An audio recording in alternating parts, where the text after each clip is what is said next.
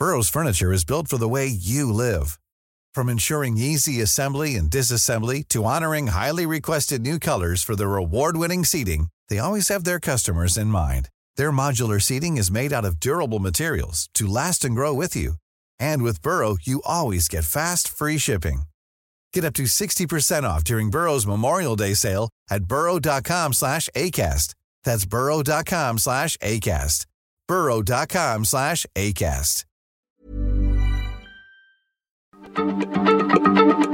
Heraldo Radio, la H se lee, se comparte, se ve y ahora también se escucha.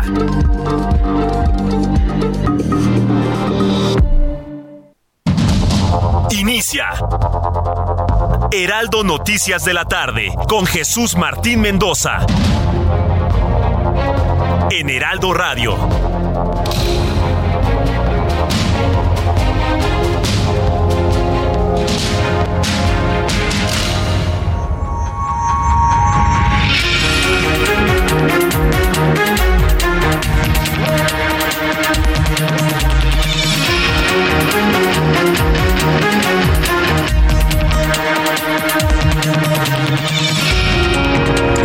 Son las 6 de la tarde con un minuto hora del centro de la República Mexicana. Bienvenidos, muy buenas tardes. Iniciamos el Heraldo Radio con todas las noticias importantes de las últimas horas. Le doy la más cordial bienvenida a todos nuestros amigos que nos escuchan en todo México y en todos los Estados Unidos. Gracias amigos de la comunidad mexicana, latinoamericana, hispanoparlante, que nos escuchan en las emisoras de Now Media en los Estados Unidos. Súbanle el volumen a su radio, tanto en Estados Unidos como en México, porque le tengo la información más importante hasta este momento. Yo soy Jesús Martín Mendoza y le tengo la noticia que algunos no han podido creer, pero ¿sabe quién reapareció? Reapareció el presidente de la República, Andrés Manuel López Obrador. No está en el hospital militar, no está en una clínica en Minnesota, no está en una clínica cardíaca en Houston, no está en ningún lugar y está vivo y está bien y se le ve desmejorado, sí, pero completamente vistiendo un traje gris, una camisa blanca, una corbata azul con puntos blancos, dando cuenta de su estado de salud. Hace unos minutos, ¿cuántos les gustan? 45 minutos que fue subido el video a su canal de redes sociales de YouTube. Hace unos minutos el presidente de México, Andrés Manuel López Obrador, apareció desde el Palacio Nacional. Informó mediante un video que su estado de salud es de padecer COVID-19. El presidente aclaró que enfermó debido a una intensa gira de trabajo y la enfermedad de COVID se le complicó en Mérida, donde se bajó, se le bajó la presión durante una reunión, aunque descartó haber perdido el conocimiento, pero sí dijo que tuvo como un desmayo. Eh, vamos a analizar esto porque me parece que es muy importante que analicemos un poco más adelante lo que dice el presidente de la República contrastando con las versiones de sus de sus empleados, porque no son otra cosa, ¿no? La vocería de la presidencia, el propio secretario de Gobernación, son sus empleados. Y lo que da hoy a conocer en este video de 18 minutos, no le voy a presentar los 18 minutos, le seleccioné tres audios con las partes centrales, fundamentales de este mensaje. Lo que dicen estos tres minutos, cuatro minutos que le he seleccionado, tira por la borda todas las explicaciones, argumentaciones y justificaciones de sus empleados. Entonces, bueno, lo vamos a platicar un poco más adelante aquí en el Heraldo Radio, pero la noticia es que el presidente de la República ha reaparecido en un video en sus redes sociales y en los pasillos, en los lugares del Palacio Nacional, no en un hospital estadounidense ni desde el hospital militar, para nada. Y además vestido de traje y toda la cosa, ¿no? Entonces platicaremos de esto en los próximos minutos aquí en el Heraldo Radio. En una jornada calificada por la oposición, segunda noticia del día de hoy, en una jornada calificada por la oposición como de albazos, pues yo diría de desmantelamiento de la, del andamiaje institucional de México, la Cámara de Diputados aprobó en las últimas horas un total de ocho reformas. Extinguen el INSABI, que era el Seguro Popular. Adiós Seguro Popular y adiós intento fallido de Seguro Popular llamado Insabi. Desaparecen el CONACIT. Se acabó el dinero para cienciólogos, para, perdón, para científicos, no, los cienciólogos son otros, para científicos, para tecnólogos. Toda la ciencia, toda la tecnología está tirada a la basura, desaparece el CONACIT, desaparece la financiera rural. La financiera que le ayudaba a los trabajadores del campo, inclusive las cadenas de comercialización de los productos del campo. La financiera rural también la desapareció el presidente. Si no voy a decir que los diputados de Morena sería engañarnos. El hombre que hoy reaparece ha desaparecido el Seguro Popular, desapareció el CONACIT, le dio final a la financiera rural, la entrega militares del tren Maya, la ampliación de las facultades del ejército en materia del espacio aéreo. También hoy se aprobó la facultad de la Secretaría de la Función Pública de contratar bienes y servicios del sector público. No, no, un destrozo total del país como lo conocíamos. Están muy preocupados muchos actores políticos, inclusive dentro de Morena, de este nivel de desmantelamiento de la institucionalidad del país en el día en el que reaparece el presidente en un video de 18 minutos. Más adelante le voy a tener todos los detalles de esto que se convierte en la gran noticia del día de hoy, la reaparición del presidente y además el desmantelamiento de instituciones que tomaron décadas construir en México. Y bajo el argumento de que ya no hay tiempo, el coordinador de Morena en la Cámara de Diputados, Ignacio Mier, anunció que no se aprobará la reducción de la jornada laboral de 48, de 48 a 40 horas. Dijo Mier al menos en los próximos cinco meses, y afirmó que se tiene que construir un consenso en la redacción del dictamen, dijo el diputado Mier. Bien, pues esto es lo que se informó el día de hoy desde la Cámara de Diputados. Y cuarto tema, el expresidente de México, Enrique Peña Nieto, está en problemas. Está siendo investigado por las autoridades de Andorra por sus viajes con aviones propiedad de Juan Collado, el abogado que se encuentra preso desde 2019 en la Ciudad de México, acusado de lavado de dinero y delincuencia organizada. Imagínense de lo que le estoy hablando, una investigación de Patricia Alvarado nuestra corresponsal en Madrid, España, que ha sido la primera periodista mexicana que ha dado cuenta de esta investigación que se le realiza a Enrique Peña Nieto en aquellos lugares del mundo. La investigación sería por varios delitos de blanqueo de capitales, asociación delictuosa y falsedad de declaraciones y de documentos. Le voy a tener todos los detalles de esto más adelante aquí en el Heraldo Radio.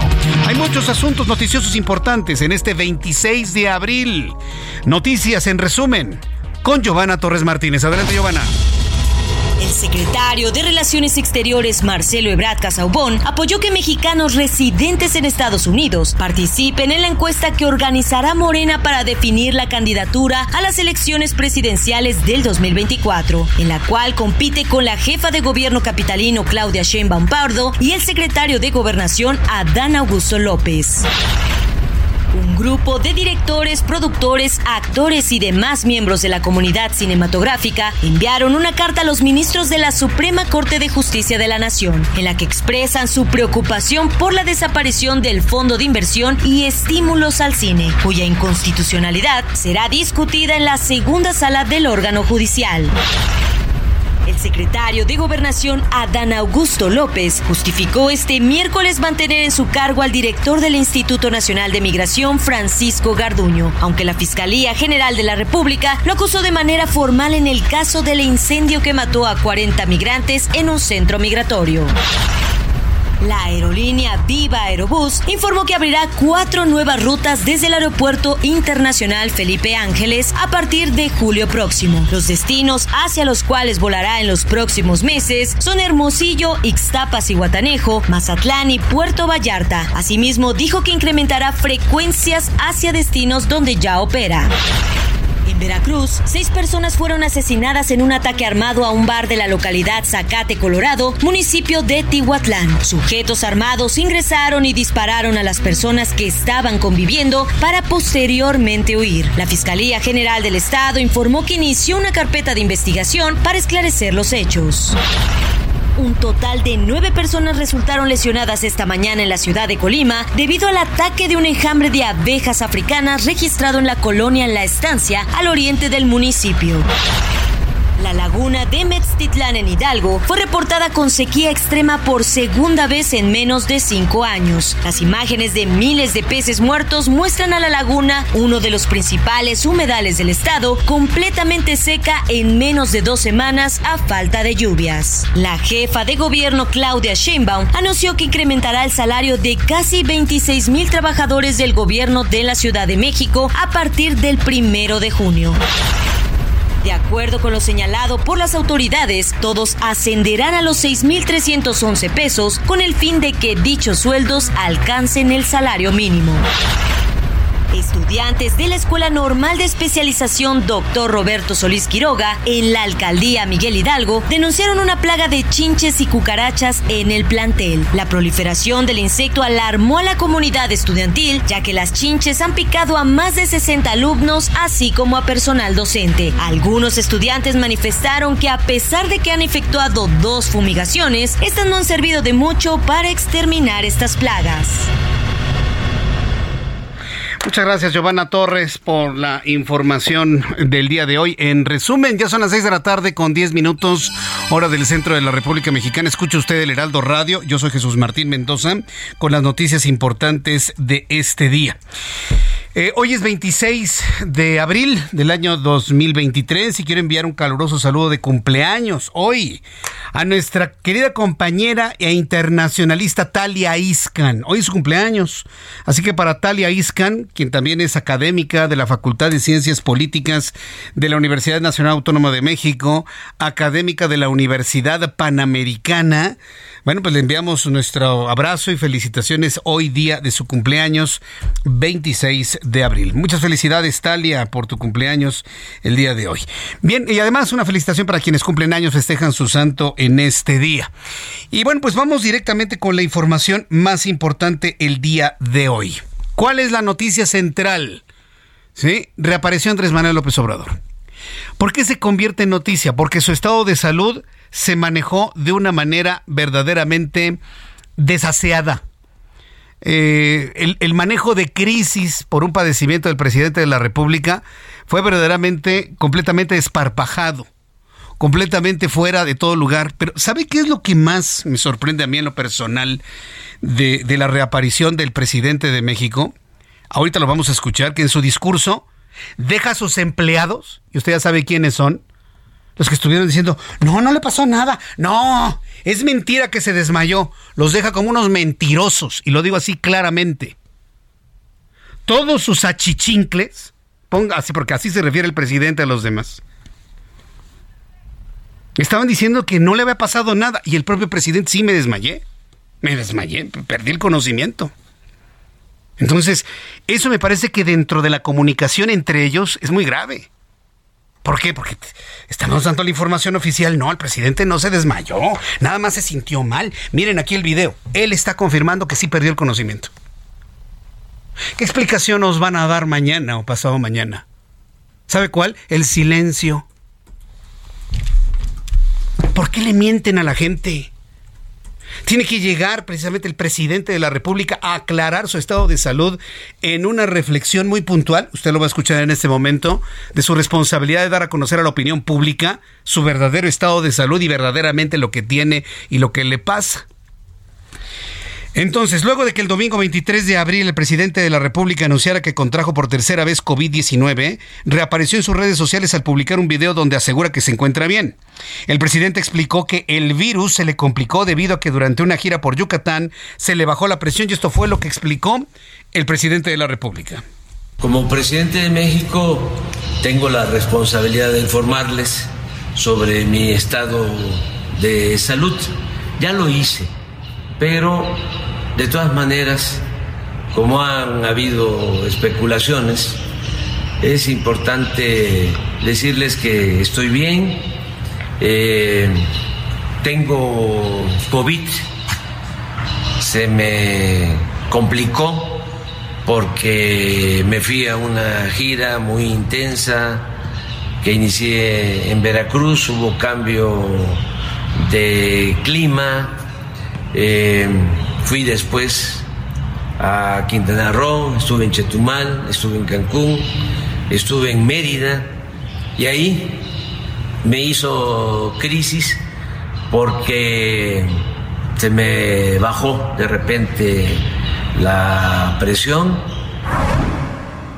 Esto fue lo que dijo el presidente de la República. Tengo que informar lo que me pasó y eso fue lo que me pasó, se me bajó la presión. Si se le escucha mormado, es decir, con una inflamación en la laringe, es, es muy claro, es muy evidente, como cuando usted tiene gripa y que se escucha así como que gangoso, ligeramente se le escucha esta, este tono medio mormado al presidente de la República. Vamos a escuchar un segundo audio en donde explica lo que una vez sucedió cuando se le baja la presión, cuando lo sacan de la reunión en este video que vimos y lo que algunos periodistas locales en Yucatán vieron en cuanto a una explicación de que se había desvanecido. Y estando en una reunión con ingenieros militares evaluando el tren Maya y con otros servidores públicos, pues como que me quedé dormido. Eh, fue una especie de váguido y llegaron de inmediato pues los médicos y me atendieron.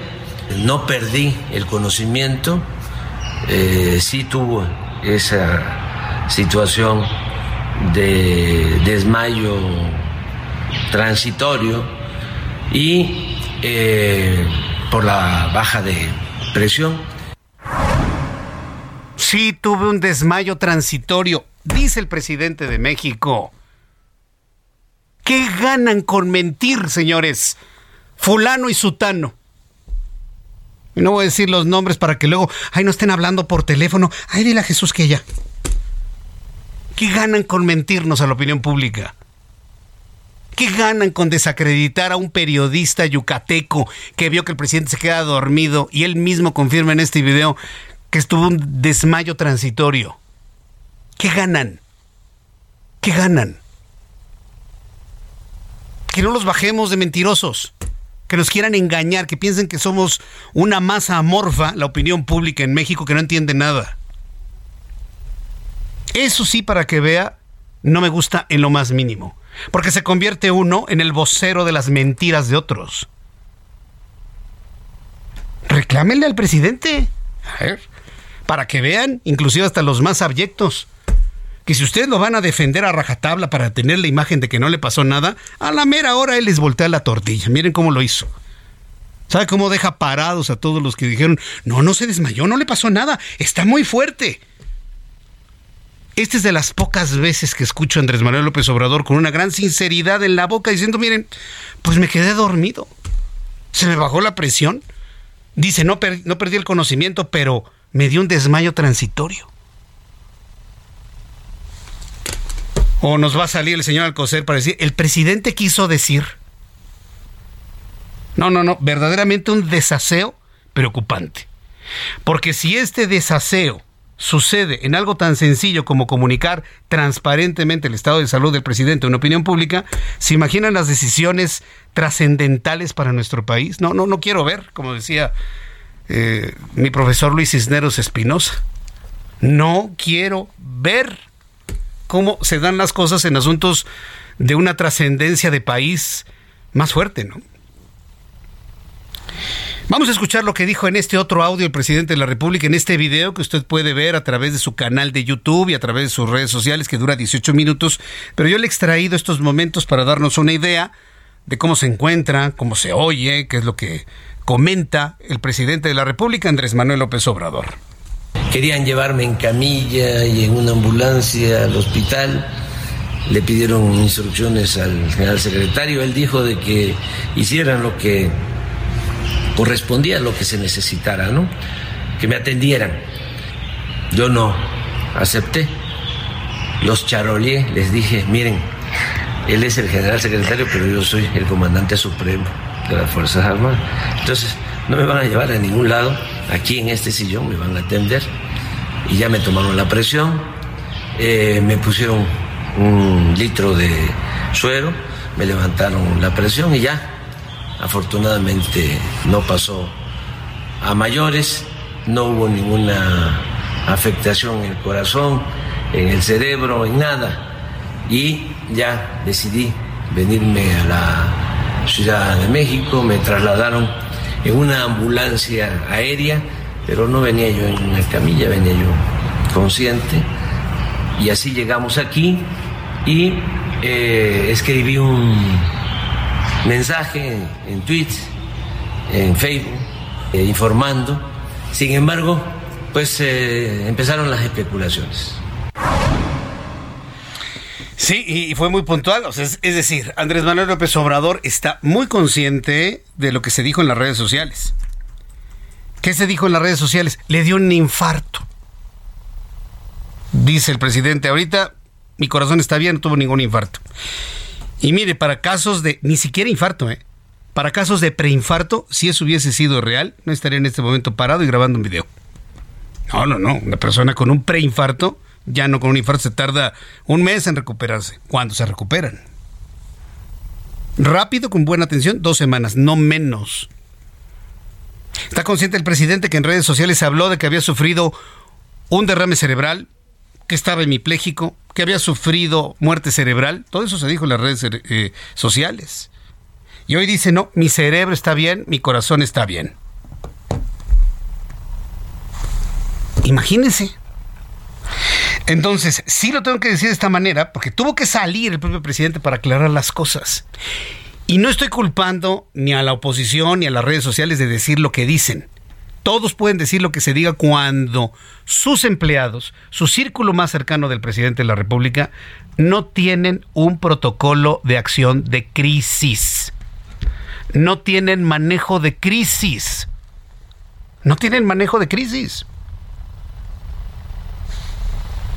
O que alguien me diga lo contrario. Y que me digan lo bien que manejaron la crisis generando toda esta serie de especulaciones a través de medios alternativos de comunicación no tienen manejo de crisis. Es lo único que sacamos en conclusión con la reaparición del presidente de la República y su promesa de regresar a las conferencias matutinas en el corto plazo. Aún así, en ese marco, se dio una reunión con gobernadores de Morena que estaban pensando para realizarse con el presidente de la República y finalmente no fue así. Fue dirigida por el secretario de Gobernación, Adán Augusto López, quien pidió paciencia ante los cuestionamientos del por qué no habían aparecido en la reunión el presidente, quien hace unos minutos ahora apareció en este video y que habló sobre sus salud. Noemí Gutiérrez nos tiene la información. Adelante, Noemí. Hola, muy buenas tardes, Jesús Martín. Pues sí, comentarte que alrededor de mediodía en Palacio Nacional, el secretario de Gobernación, Adán Augusto López Hernández, encabezó por instrucción presidencial la una reunión de evaluación en materia de seguridad con 21 gobernadores de la 4T y aliados, así como la jefa de gobierno de la Ciudad de México. En entrevista al salir del recinto histórico después del encuentro que duró una hora y media, López Hernández indicó que también se evaluaron la aplicación de los programas del bienestar a la reunión a la que también asistieron las secretarias de Seguridad y Protección Ciudadana Rosa Isela Rodríguez y de Bienestar Ariadna Montiel, así como el subsecretario de Derechos Humanos Alejandro Encinas, se informó que es buena la salud del titular del Ejecutivo Federal. El secretario de Gobernación enfatizó que el tema central de la reunión, pues básicamente fue eh, analizar el avance en la estrategia de seguridad nacional y dijo que pues va a la baja la incidencia delictiva, además que se evaluó la aplicación de los programas sociales. Ya en entrevista de los pocos gobernadores que se detuvo a hablar con los medios de comunicación en la calle de Corregidora, fue el de Sinaloa, Rubén Rocha, quien, quien rechazó que aumente la seguridad en el Estado, luego de que la Corte declaró inconstitucional el pase de la Guardia Nacional a la Sedena. Incluso dijo que en su estado en Sinaloa, pues estamos mejorando de manera muy importante los índices de seguridad. Y ya por último te comento que la secretaria del Bienestar, Ariadna Montiel, explicó que en Coahuila en el Estado de México se tiene un blindaje para evitar el uso de los programas sociales con fines electorales. Jesús Martín, pues parte de la información que tuvimos este mediodía, en donde la expectativa era saber si el presidente iba a dar un mensaje o iba a estar presente en este encuentro, Jesús Martín. A ver, entonces los gobernadores se quedaron con las ganas de saludar al presidente. Ya decía yo, una persona con COVID-19, o si vas a saludar a alguien con COVID-19, por lo menos usas cubrebocas, y ninguno de los gobernadores iba usando cubrebocas en el Palacio Nacional, Noemí. No, Jesús Martín, desde hace mucho tiempo la mayoría de los funcionarios de Palacio Nacional, incluido el titular del Ejecutivo Federal, pues no ha usado cubreboca y ahora que ya ha bajado la pandemia, de acuerdo a lo que dijo el secretario López Gatel, pues ya son menos las personas que aún utilizan este cubreboca, pero sí la mayoría llegó. La expectativa era si el presidente iba a dar algún mensaje o estaría presente. El secretario de Gobernación dijo esperen, pero finalmente pues fue a las 5.12 de esta tarde, pues que López Obrador pues ya anunció en un video de 18 minutos, pues está mejorando de COVID-19 y donde también reconoce este desmayo. Correcto, Noemí, muchas gracias por la información. Que tengas muy buenas tardes. Muy buenas tardes. Hasta luego. Es Noemí Gutiérrez, nuestra reportera del Heraldo Media Se quedaron los gobernadores con las ganas de ver al presidente de la República. A mí a lo personal me parece una irresponsabilidad. Una irresponsabilidad no utilizar cubrebocas cuando saben que alguien está enfermo de COVID-19. Pero bueno, pues es la firma de la casa finalmente. Vamos a ir a los anuncios y al regreso le tengo más información de lo que sucedió con Morena en la Cámara de Diputados, todo lo que ha desmantelado y además las cosas que ha rechazado en materia laboral. Regreso con esto después de los mensajes. Escucha las noticias de la tarde con Jesús Martín Mendoza. Regresamos.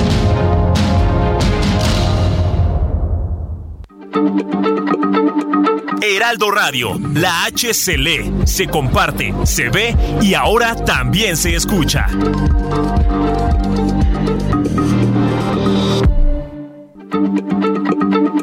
Heraldo Radio, la H se lee, se comparte, se ve y ahora también se escucha.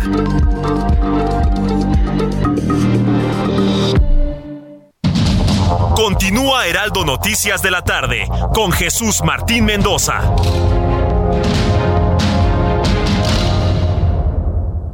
CAT promedio de 30.6% sin IVA, vigencia del 1 de abril al 2 de mayo. El esfuerzo sea tu única guía para seguir avanzando con RAM 4000, el camión que carga con más pasajeros al ser el único con doble cabina. RAM 4000, capaz de llevar una cuadrilla de trabajadores. Estrénalo con tasa desde 9.75%. RAM a todo con todo. Aguascalientes te espera en la Feria Nacional de San Marcos 2023 con los mejores artistas nacionales e internacionales, el mejor serial taurino de América y el mejor palenque de México del 15 de abril al 7 de mayo. Vive la feria. ¡Viva Aguascalientes! Gobierno del Estado.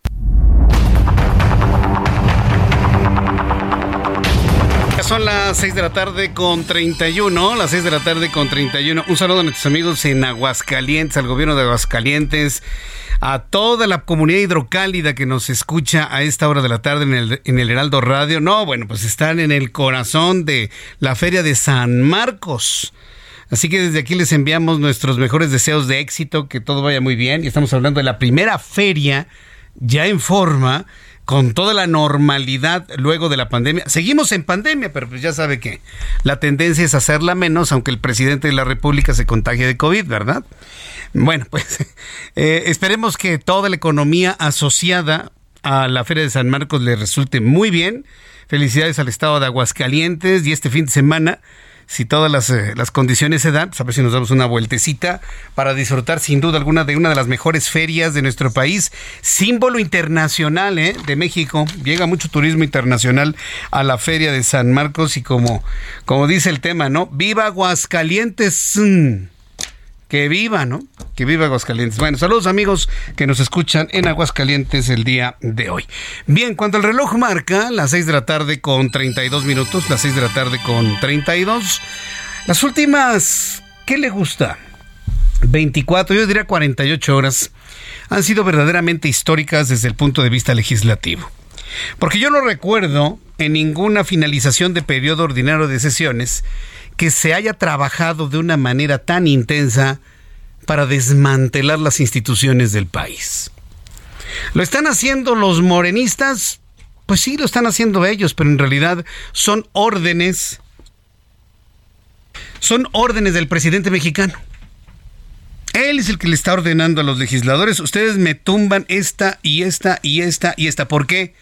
Porque las hicieron los que se burlaron de mí. Si a ese nivel de gobierno estamos, donde un presidente está destruyendo todas las instituciones que crearon aquellos que lo hicieron menos, que se burlaron de él. O explíqueme cuál es la razón de quitar el seguro popular, que luego lo convirtieron en Insabi, que fue ahí un, un masacote tremendo que ni ellos sabían cómo operaba, a que hoy lo quitaron. Hoy enterraron el seguro popular, lo que fue el seguro popular. Que me decía Salomón Chertorinsky, Jesús Martín, del Seguro Popular no quedaba nada en el INSABI, pero digamos que era la continuación de aquel programa panista, sí, panista, que le daba servicios de salud a todos aquellos hombres, mujeres y niños que no tenían ningún servicio de seguridad social en el país. Hoy dejó de existir. Yo no sé, de verdad, cómo puede haber alguien que se pueda parar y decir, eso es lo que queremos para México. Cero instituciones, bajo el argumento de tenían corrupción. No han podido demostrar una sola corrupción en nada, ni siquiera en la construcción del aeropuerto de Texcoco. Nada, absolutamente. Entonces han sido días, las últimas horas muy, muy, muy complicadas. Además, la Cámara de Diputados también ha dado marcha atrás a ideas que de alguna manera estaban encaminadas a mejorar la productividad. Hoy el coordinador de la Cámara de, los Diputados de Morena en la Cámara de Diputados, Ignacio Mier, anunció que por falta de tiempo en el presente periodo ordinario de sesiones, dice que por falta de tiempo, y por tratarse de una reforma constitucional, ya no se va a aprobar la reducción de la jornada laboral de 48 a 40 horas. El también presidente de la Junta de Coordinación Política de San Lázaro explicó que las discusiones de la iniciativa se retoman hasta dentro de cinco meses, aproximadamente lo que fue cuestionado por el autor de la iniciativa y coordinador del Movimiento Ciudadano Jorge Álvarez Maínez, quien acusó se está frenando la única reforma que iba a beneficiar a los mexicanos. Es decir, volverse más eficientes trabajando eh, menos días, pero fíjese que trabajar menos días no significa que, que sea trabajar menos eficiente. ¿eh? Bueno, esto fue lo que justificó el diputado Mier. No ninguna reforma constitucional. ¿Por qué? Porque ya no nos da tiempo. Y además de que no nos da tiempo de agendarla, se tiene que construir en torno al dictamen, en tanto reforma constitucional, los dos tercios. Y eso requiere un consenso en la eh, redacción del dictamen. La Confederación Patronal de la República Mexicana, la Coparmex, señaló que prevé afectaciones por 381 mil millones de pesos anuales en México si la jornada laboral se reduce de 8 a 6 horas. Ricardo Barbosa, presidente de la Comisión Laboral de la Coparmex, afirmó que en nuestro país no existen condiciones para la reducción de la jornada laboral, ya que aunque México es de los países que más horas trabaja, es de los menos productivos y con mayor informalidad, acciones que pueden provocar esta pérdida económica del país. Claro, bueno, aquí fíjese, en este planteamiento de razón. Porque México puede ser de los países donde sus empleados se la pasan más tiempo en las oficinas. Que eso no significa trabajar más. Ayer se lo decía. Horas. Ándele. Esa parte noble del cuerpo humano. Más horas silla. Pero ¿de qué sirve que los empleados estén en la silla si están viendo YouTube, si están chateando, si se pasan el 30% del tiempo en el baño, si a cada ratito se salen de la oficina a tomar café. Entonces, ante esas realidades, ¿qué es lo que tienen que hacer? Bueno, pues ante esas realidades, lo que tienen que hacer es este verdaderamente poner a trabajar a sus empleados para que sean efectivos en esas seis zonas y descansen sus dos días, sábado y domingo. Porque si no, de otra manera, efectivamente puede haber una pérdida de productividad muy importante. Lo iremos platicando. Por lo pronto ya no vio la luz, así, señoras y señores, a trabajar seis días a la semana. Punto, ni hablar. Se quedó esto en un buen deseo. Mientras tanto, la Cámara de Diputados, como ya le decía, aprobó en Fast Track un total de nueve reformas que extinguen al INSABI, ya lo adelantaba. Adiós Seguro Popular. ¿Que dónde se va a tratar la gente que no tiene seguridad social? Pues que en el Seguro Social, pero mire, si con sus derechohabientes difícilmente pueden darse abasto, el Seguro Popular daba la oportunidad de atenderse en el Seguro Social o en el ISTE o en las clínicas de la Secretaría de Salud y atender inclusive padecimientos de, hospitalización de tercer nivel. Aquí solamente el Seguro Social.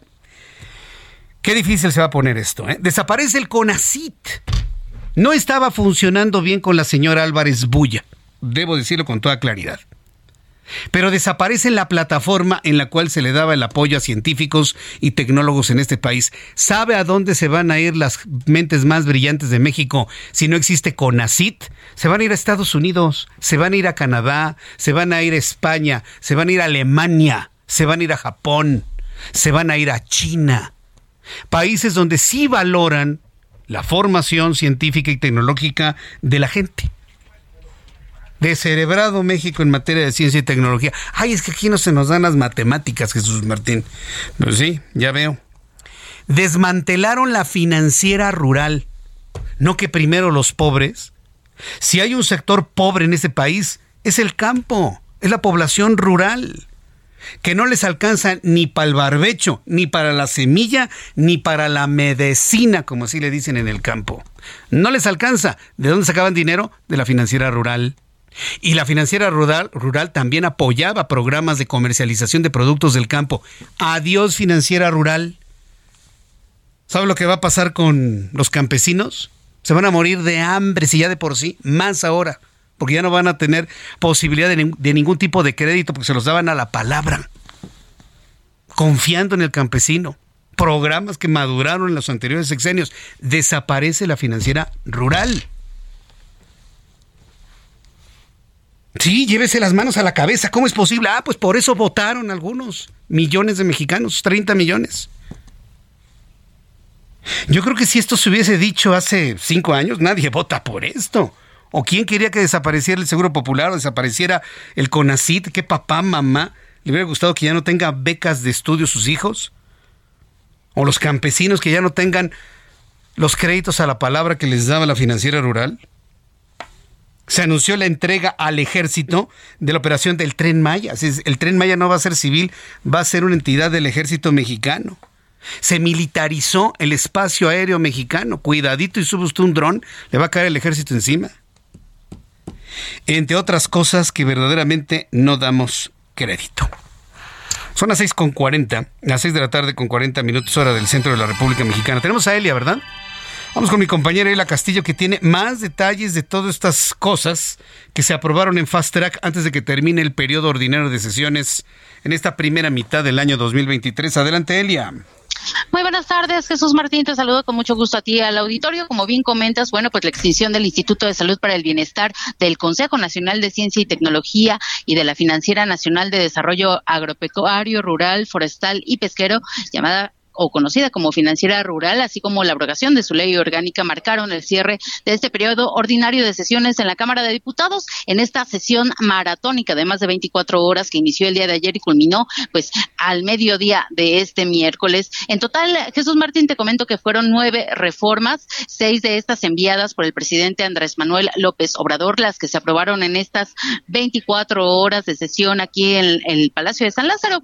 También se aprobaron otras reformas que tenían solo unas horas de haber sido aprobadas en comisiones, entre ellas, pues la que desaparece justamente la financiera rural para entregar los apoyos directamente a los beneficiarios, como ha ocurrido con otros eh, programas, la reforma que permite que las eh, que el combate más bien a los llamados montadeudas, así como la reforma que desaparece el CONACIT y eh, otras que eh, trasladan las otra que traslada las facultades de la Secretaría de Hacienda a la función pública para que participe en procesos de licitación, así justamente como la designación eh, por parte del titular del Ejecutivo eh, por tiempo indefinido a, pues para estatales, es decir, aquí la oposición lo entendió como a la Secretaría de la Defensa Nacional para administrar pues eternamente el tren Maya. Fueron parte de las iniciativas que se aprobaron aprobaron eh, durante la madrugada y la mañana de este miércoles aquí en el Pleno de la Cámara de Diputados. Sin embargo, Jesús Martín quedaron eh, fuera de la aprobación de este paquete de eh, reformas aprobadas pues al vapor. El artículo 33 que permite la participación de extranjeros en asuntos políticos del país y justamente aquella que reduce de seis a cinco días laborales y establece dos días de descanso obligatorio. Estas dos pues, reformas adelantó el coordinador de la fracción parlamentaria de Morena y presidente de la Junta de Coordinación Política, Ignacio Mer. Bueno, pues se discutirán hasta, hasta el próximo periodo ordinario de sesiones que inicia en septiembre próximo. También a estas iniciativas que se pasaron para el próximo periodo de sesiones, bueno, Jesús Martín se suma esta reforma a la ley orgánica de la Administración Pública Federal que eh, pues planteaba la simplificación orgánica que entre otros aspectos prevé la fusión, integración y extinción de 18 órganos desconcentrados, descentralizados, fideicomisos y unidades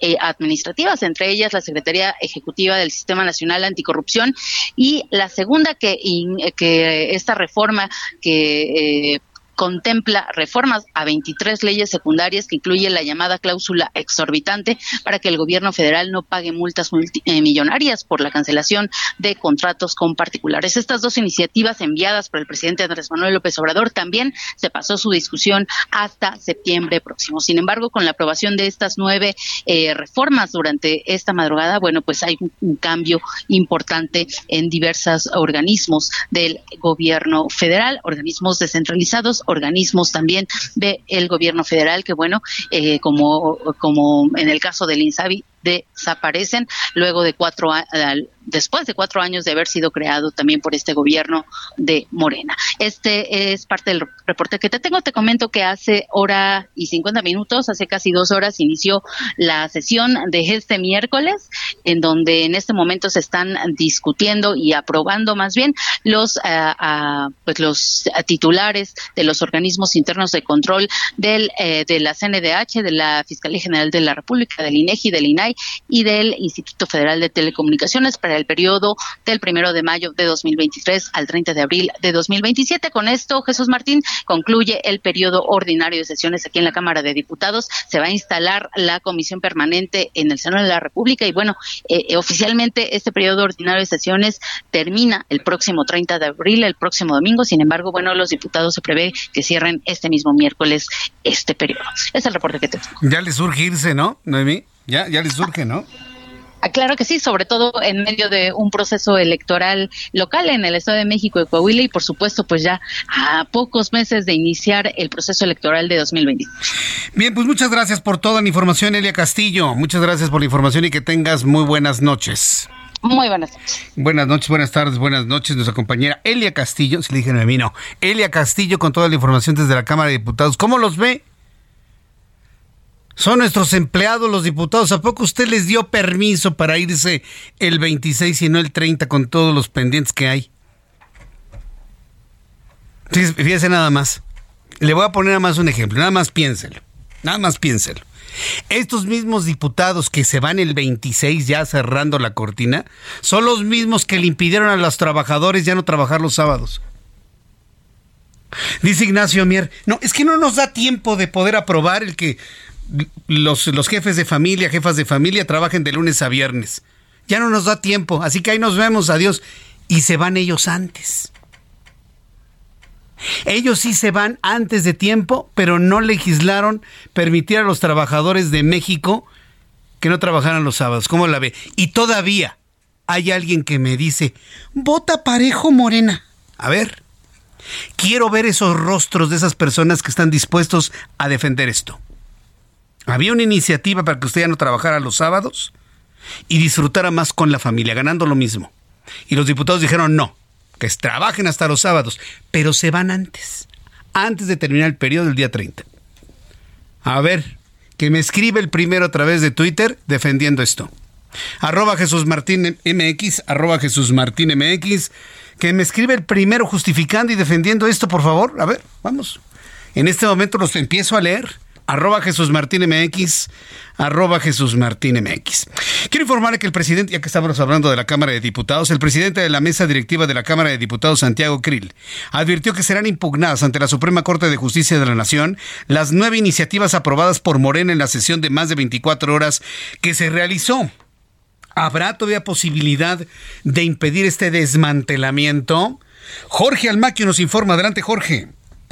Gracias, Jesús Martín, amigo del Heraldo Radio. El presidente de la mesa directiva de la Cámara de Diputados, Santiago Krill, advierte que serán impugnadas ante la Suprema Corte de Justicia de la Nación las iniciativas aprobadas por Morena en la sesión de más de 24 horas que se llevó a cabo en el Pleno. Manifestó que muchas de las dispensas que se solicitaron para avalar las iniciativas llegarán al máximo Tribunal Electoral que revisará y analizará si realmente había una importancia y urgencia para aprobarlas sin consenso. Y obviamente, pues eh, eso se hizo de acuerdo con el ordenamiento parlamentario, pero hay un ordenamiento superior al parlamentario, como lo ha dicho la Suprema Corte de Justicia, eh, que va a revisar pues eh, cada dispensa de trámites si efectivamente había o no urgencia y si se cumplía también eh, el interés público de esa urgencia. Cris Miranda precisó que en la revisión de los ministros tendrán en cuenta el procedimiento legislativo y si realmente había una urgencia para aprobar sin tanta revisión las propuestas la gran mayoría del presidente Andrés Manuel López Obrador. Yo creo que todas. El debate va a estar en la palabra urgencia. Había realmente una necesidad imperiosa para hacer todo lo que se hizo, por ejemplo, la ley de ciencia y tecnología, la transferencia del sistema de salud al IMSS Bienestar, el hecho de haber dadole una orientación distinta a lo que eran las contribuciones o los impuestos al turismo, por ejemplo, y canalizarlos a la, infraestructura, pues todo eso, eh, digamos, eh, tiene parámetros sobre lo que es urgencia. Sobre su interés de ser candidato a la presidencia de la República, Santiago Krill indicó que va a esperar los tiempos que determine el Partido Acción Nacional, pero adelantó que no tiene temor de que ante sus aspiraciones el gobierno federal y la gente de Morena inicien una persecución en su contra. Finalmente agradeció a los medios de comunicación por el acompañamiento en este periodo tan complejo de una intensidad y serie de contrastes que difícilmente se habían visto en otros periodos en la Cámara Baja. Jesús Martín, amigos, el reporte que les tengo. Muchas gracias por la información, Jorge Almaquio. Gracias por la información que nos traes hoy aquí en el Heraldo Radio. Son las 6 con 49, las 6 de la tarde con 49 minutos, hora del centro de la República Mexicana. Bueno, pues yo le invito para que me siga escribiendo a través de mi cuenta de Twitter, arroba Jesús Martín MX, arroba Jesús Martín MX, y que me digan finalmente, ¿no? ¿Qué, es lo que opinan de todo este desmantelamiento y además de que se quieren ir antes los diputados cuando ellos mismos le negaron a los trabajadores no trabajar en sábado. Pero en fin, pero a ver, vamos a ser muy puntuales en lo siguiente. Yo creo que no nos podemos quedar con los brazos cruzados ante el desmantelamiento de las cosas. Mira, le voy a poner un ejemplo, el del CONACIT. Aunque verdaderamente no nos no funciona el CONACIT porque la señora Álvarez Bulla verdaderamente ha sido un desastre al frente del CONACIT se necesita evidentemente tener un CONACYT para que en el futuro se siga apoyando a los eh, a los científicos y a los técnicos en nuestro país. Más adelante le voy a tener las declaraciones de Ricardo Monreal, senador de la República, quien están rechazando en el Senado dar fast track a los salvazos en San Lázaro. ¿eh? Podría detenerse todo en la Cámara de Senadores. Y esto me parece que es muy importante señalarlo. Tengo la línea telefónica Juan Manuel Lira, ex titular de la atención médica del Instituto Mexicano del Seguro Social durante el pico de la pandemia de COVID, actualmente promotor de salud igualitaria en México. Estimado doctor Lira, qué gusto saludarlo. Bienvenido al Heraldo. Buenas tardes, Jesús Martín. Un saludo a todo tu auditorio de Heraldo Radio.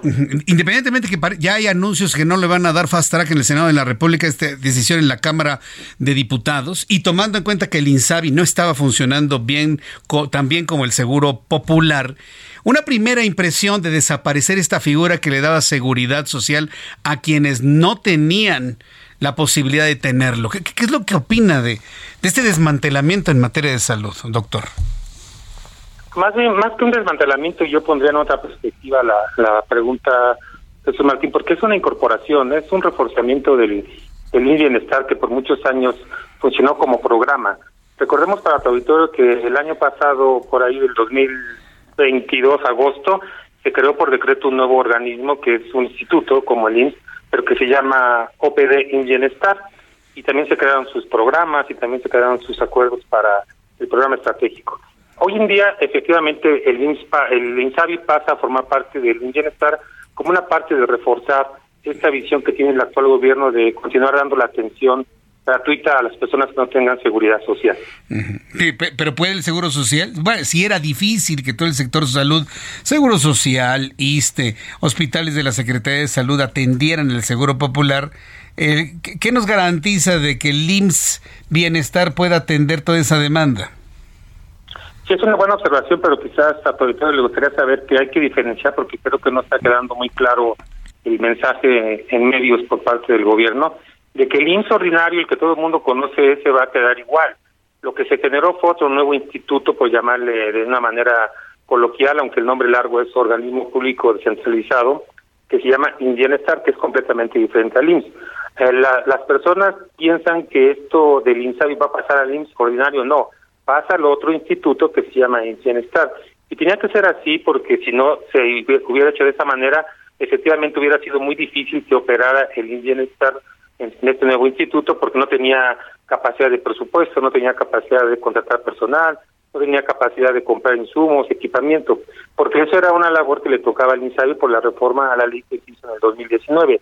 ahora que se hace esta reforma y que pasó ayer en la Cámara de Diputados y que falta que pase en la Cámara de Senadores, se le van a dar más facultades al INGENESTAR, sobre todo presupuestales. Es decirte que quedó establecido en la ley, en el artículo 77, en cada uno de sus visados, el presupuesto que se le daba anteriormente a los estados a través de la Secretaría de Hacienda ahora se le va a dar al bienestar de manera directa. En aquellos casos en los que los estados se han adherido al, bienestar, por supuesto, en aquellos estados donde por conveniencia del, del gobierno, del gobernador, no haya pasado, el presupuesto va a seguir pasando de manera íntegra. Y no solamente el presupuesto federal, sino que también se quedó establecido una ley que se aprobó ayer que va a haber un presupuesto que va a estar a cargo de los estados, ¿no? Pues, van a pasar bienestar también. Deme oportunidad, una oportunidad futura, hablar de la operatividad, porque, bueno, presupuestalmente puede quedar explicado de esta manera, pero en lo cotidiano, en el día a día, la operatividad, ¿qué tal va a estar? Deme oportunidad de invitarlo a la próxima semana a seguir hablando de esto, una vez que se destrabe todo esto en la, en la Cámara de Senadores. Muchas gracias, doctor Lira. Gracias por su tiempo. Que la pase usted muy bien. Al contrario, buenas tardes a todos y con gusto participamos en otra ocasión. hasta luego, que le vaya muy bien. Es el doctor Juan Manuel Lira, ex titular de la atención médica. del Instituto Mexicano del Seguro Social durante el pico de la pandemia por COVID-19. Voy a los anuncios y regreso con un resumen y las noticias más importantes aquí en el Heraldo Radio. Escucha las noticias de la tarde con Jesús Martín Mendoza. Regresamos.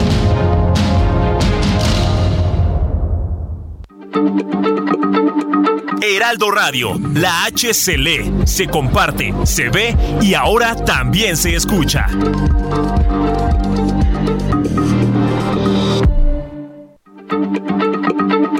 Heraldo Radio, la H se lee, se comparte, se ve y ahora también se escucha.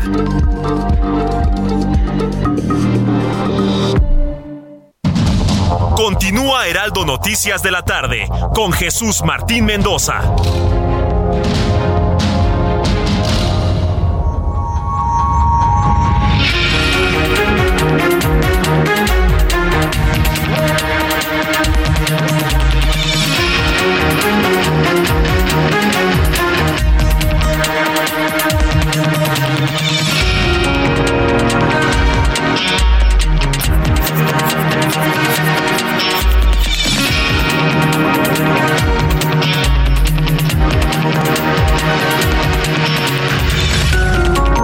Las 7 en punto, las 19 horas en punto hora del centro de la República Mexicana.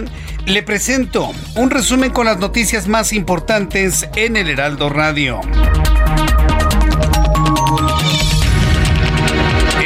Lugar, le informo que el periódico español El País, escuche usted esta noticia, dio a conocer que el expresidente de México, Enrique Peña Nieto, está siendo investigado por autoridades de Andorra por utilizar dos aeronaves propiedad de Juan Ramón Collado, quien se encuentra encarcelado desde 2019 en la Ciudad de México. Más adelante con mi compañera Patricia Alvarado le voy a tener todos los detalles de esta importante investigación. En la Ciudad de México, maestros y padres de familia de la escuela primaria El Pipilá bloquearon la avenida Parque Lira a la altura de la estación Constituyentes del metro en protesta por la instalación de un pilote de 20 metros de la línea 3 del cable bus. El soporte está en medio de una cancha de básquetbol que los menores estrenaron apenas en diciembre y en el área de seguridad en caso de un sismo. Eh, más adelante les voy a platicar cómo es esto, ¿no? Les dan una cancha de básquetbol a unos niños, ¿no? Y de repente, pues como hay que hacer obra, ¿no? Para la campaña, para la campaña electoral presidencial, púmbale, le ponen un pilar en medio de la cancha de básquetbol. Es más importante el voto que una cancha de básquetbol para unos chamacos, ¿no? Bueno, pues bloquearon ahí y estamos muy pendientes del resultado de esa protesta. Un periodista afín al régimen obradorista identificado como Silvestre Manuel Temoltzin propuso al secretario de Gobernación Adán Augusto López crear un comité para un comité para postular al presidente mexicano al Premio Nobel de la Paz. Qué ingenuos son, ¿verdad? ¿Cómo le van a dar el Premio Nobel a un tipo, una persona que ha dividido al país? A un presidente que ha dividido a México entre buenos y malos, y conservadores, opositores, eh, adversarios. y que ha provocado pues una situación muy triste en nuestro país. Pero bueno, han propuesto que López Obrador pueda competir por el Premio Nobel de la Paz, ya que según este reportero la política encabezada por el presidente mexicano para mantener la paz en el país es comparable con los gobiernos de Gandhi y de Nelson Mandela. ¿Cuánto le habrán pagado a este reportero para que hiciera esa pregunta, eh? Qué cosa más increíble. Pero lo increíble es que es real, ¿eh? Realmente. No es ninguna broma, ¿eh? Me preguntaban que si era una broma eso. No, no, no. No, era ni, no es ninguna broma. Es totalmente en serio la propuesta que se hizo. Así que yo le invito para que me dé sus opiniones a través de mi cuenta de Twitter, arroba Jesús Martín MX. Bueno, pues en las noticias, en este resumen, bueno, quiero decirle que en el Heraldo Radio, el ex titular de Atención Médica del Seguro Social, durante el pico de la pandemia de COVID-19, Juan Manuel Lira explicó que la desaparición del Instituto de Salud para el Bienestar es en realidad una incorporación bajo el formato IMSS Bienestar, lo que va a permitir reforzar la cobertura de los servicios de salud a la población que lo requiere y aclaró que esto operará por separado. Sin embargo, yo le pregunté, ¿y qué? Si no podía ni el Seguro Social junto con el ISTE y los hospitales de la Secretaría de Salud con el Seguro Popular, a duras penas se daban abasto, que el Seguro Social solito va a poder y me dijo, esa es una muy buena pregunta. Es Juan Manuel. Lo que, se, generó fue otro nuevo instituto, por llamarle de una manera coloquial, aunque el nombre largo es organismo público descentralizado, que se llama Bienestar, que es completamente diferente al IMSS. Eh, las personas piensan que esto del INSABI va a pasar al IMSS ordinario, no, pasa al otro instituto que se llama Bienestar. Y tenía que ser así porque si no se hubiera hecho de esta manera, efectivamente hubiera sido muy difícil que operara el bienestar en este nuevo instituto porque no tenía capacidad de presupuesto, no tenía capacidad de contratar personal, no tenía capacidad de comprar insumos, equipamiento, porque eso era una labor que le tocaba al INSABI por la reforma a la ley que hizo en el 2019.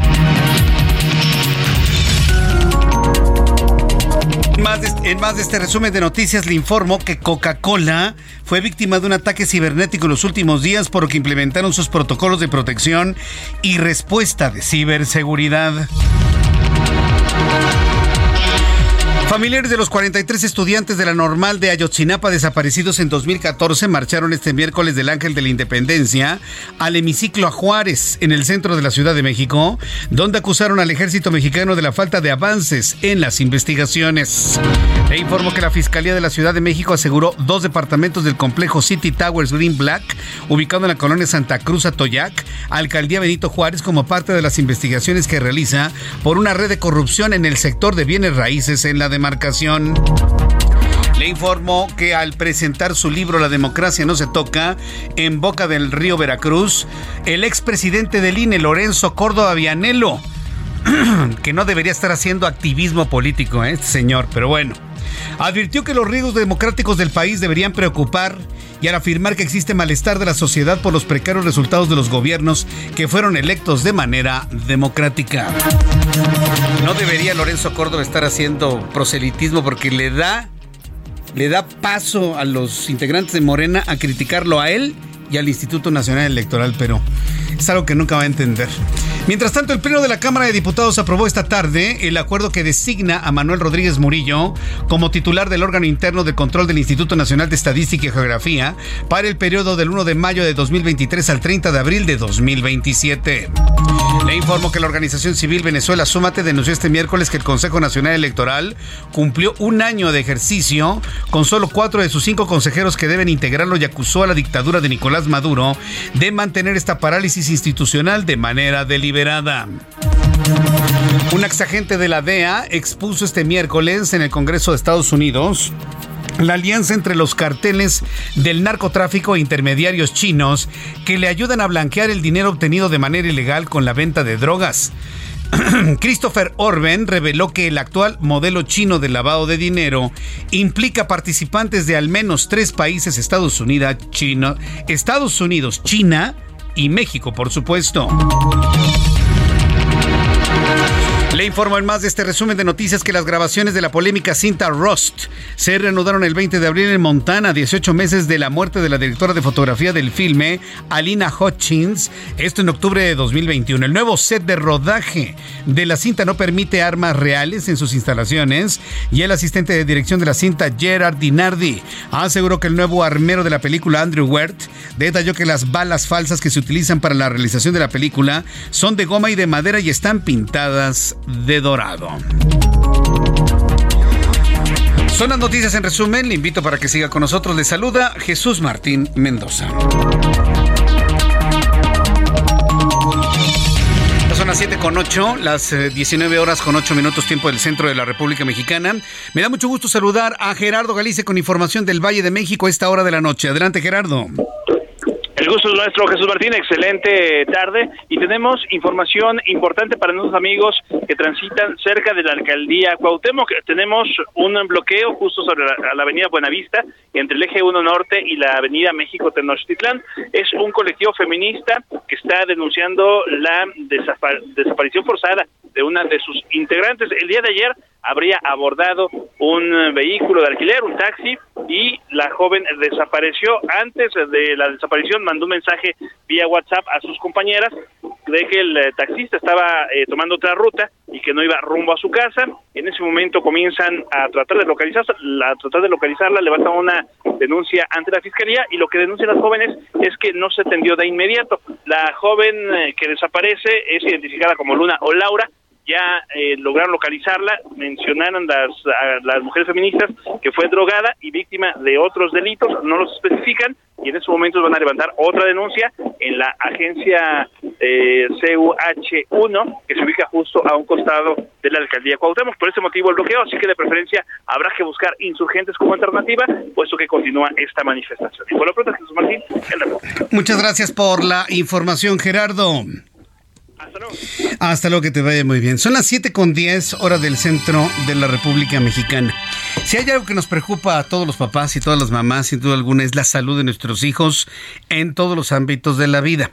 Pero fíjense que pocas veces, y, lo digo por, por conocimiento personal, pocas veces los papás o tienen el conocimiento o la sensibilidad o la información, mejor dicho, para poder atender problemas de carácter ortopédico. Acuérdense que aquí en el Heraldo Radio eh, le he presentado, además de las noticias de todos los días y vaya jornada que tenemos el día de hoy, asuntos que tienen que ver noticiosamente con un enfoque, enfoque noticioso a atender pues en este caso problemas de salud ortopédica. Pocas veces hemos platicado de ello, pero me parece que vale la pena hacerlo con nuestros amigos del ABC. Y pues me da mucho gusto saludar al doctor Jacobo Saleme Cruz, médico especialista en ortopedia y traumatología del Centro Médico ABC. Me da mucho gusto saludarlo, bienvenido. ¿Cómo Encantado, está? Encantado, buenas noches, yo muy bien. Gracias por estar aquí con nosotros. ¿Cuáles son los tres principales problemas ortopédicos en niños?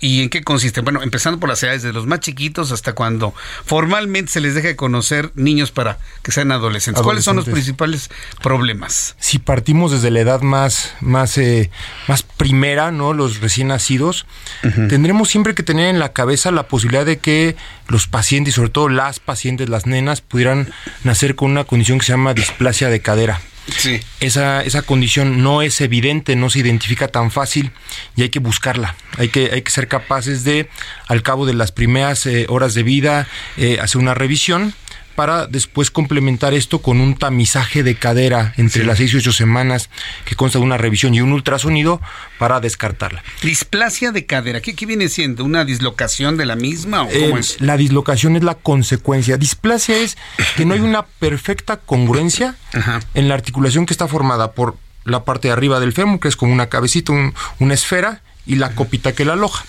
Cualquier ah. cosa que no sea perfecta en esta congruencia puede causar a la larga inestabilidad, puede causar que se salga y eso acaba siendo la dislocación o luxación. ¿O desgaste prematuro? ¿En, en, la, ¿En, la, edad adulta? En la edad adulta. Si eso no se atiende, si no tenemos una perfecta coaptación, esa cadera no va a estar en su lugar.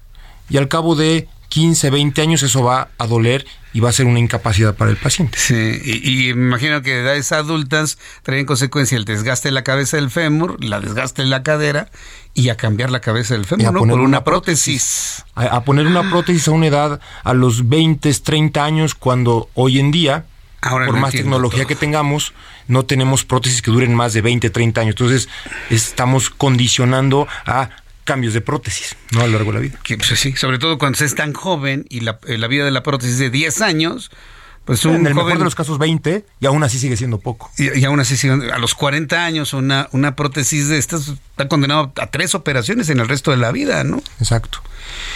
¿Y esta condición nada más la viven las mujeres o hombres o niños y niñas? Niños y niñas, niños y niñas, sin embargo, vemos en, en porcentajes 8 niñas por un niño. Es más común que sucede en niñas. Ah, es, un, tema muy importante. Es lo que más ven ustedes los, eh, los traumatólogos, los ortopedistas entonces en la, en la, consulta. Tal vez como resultado de esta evaluación inicial del recién nacido, sí, nos interesa mucho.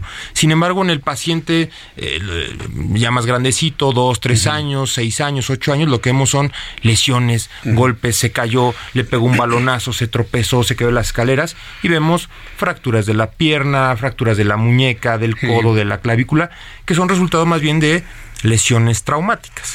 Aquí lo importante, eh, trato de entender que lo importante es un correcto diagnóstico. Y usted nos hablaba del tamizaje. ¿Qué es el tamizaje que se le tiene que hacer a los niños recién nacidos o de semanas de nacidos para poder tener acceso a información y por lo tanto un diagnóstico correcto? a las 6 a 8 semanas de recién nacido, el bebé o la bebé tiene que someterse a una historia clínica amplia por el ortopedista pediatra, una exploración muy dirigida, que sabemos cómo hacerla, y eh, un ultrasonido de cadera. ¿Por qué? Porque la cabeza de ese fémur, inicialmente, en ese momento, aún no es de hueso. La radiografía no te la va a demostrar, la buscas con ultrasonido, que esté bien posicionada, con adecuados ángulos, en su lugar. Eso es el tamizaje de cadera.